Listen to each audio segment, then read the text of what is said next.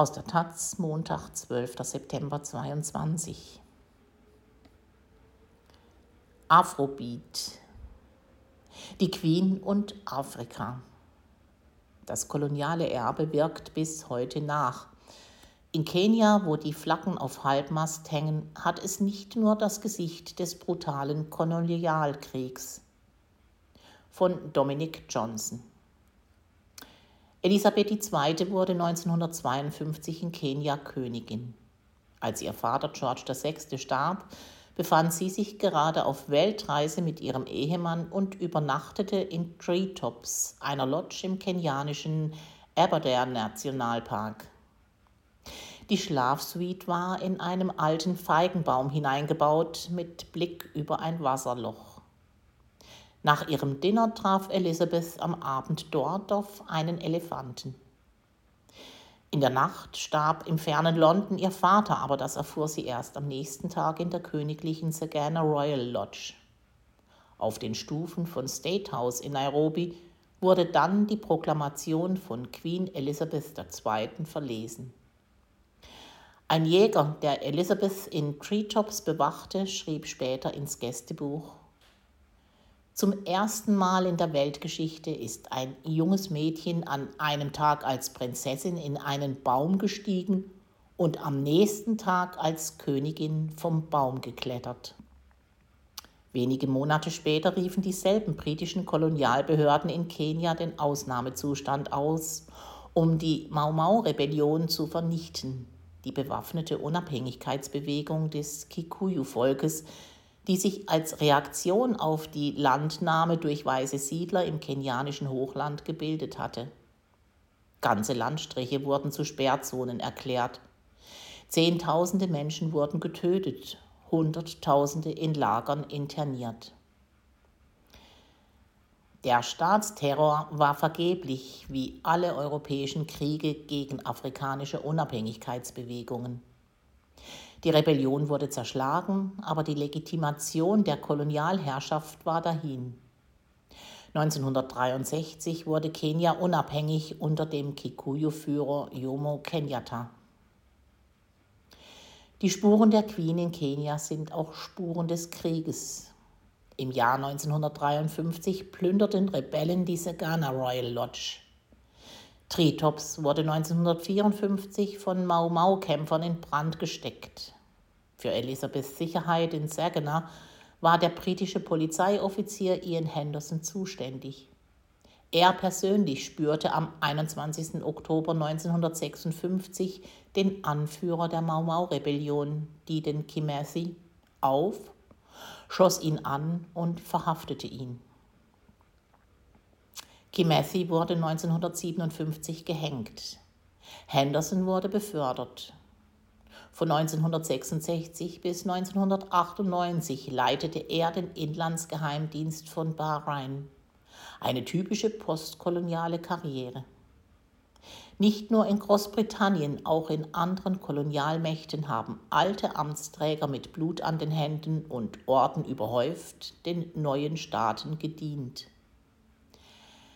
Henderson erhielt 1984 von der Queen den Orden des britischen Empire.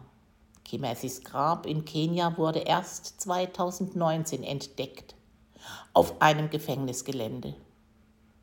Überlebende des Mau-Mau-Krieges streiten bis heute für Anerkennung und Entschädigung.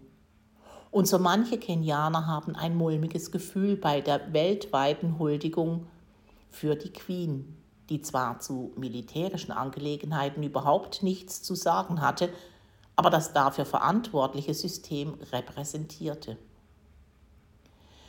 Großbritannien war mit seinem Wüten in Kenia keineswegs allein.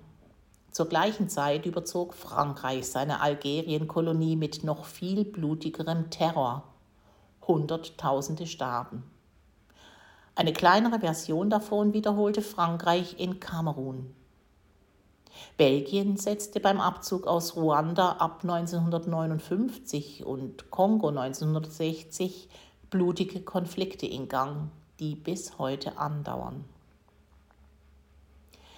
Der Kampf zwischen weißem Herrschaftsanspruch und schwarzem Freiheitsanspruch zerriss ganz Afrika. Ab den 1960er Jahren kamen die Freiheitskriege in den ehemaligen portugiesischen Kolonien Angola, Mosambik und Guinea-Bissau dazu, ab den 1970er Jahren in Rhodesien, heute Simbabwe. Und der Umgang mit der weißen Apartheid-Herrschaft in Südafrika überschattete die Beziehungen zwischen Afrika und dem Rest der Welt.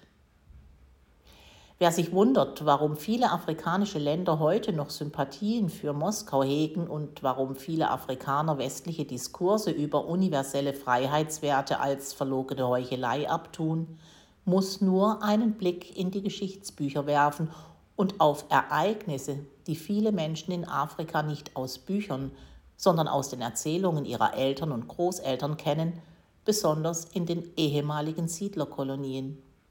Algerien, Simbabwe, Namibia und eben Kenia mit dem Sonderfall Südafrika. Aber die ehemaligen Kolonien haben mit dem Empire nicht gebrochen.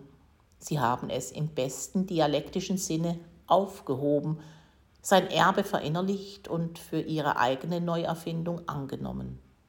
Das englischsprachige Afrika bewegt sich mit großer Selbstverständlichkeit im englischsprachigen Kulturraum, der längst ein globaler ist.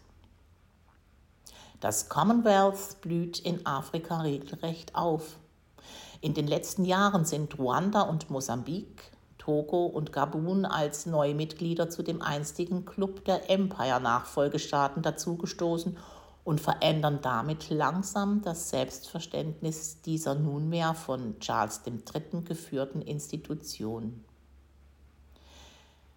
Kenias Elite floriert in englischen Clubs und an englischen Universitäten. Nairobis Start-up-Szene ist eng mit London verbunden.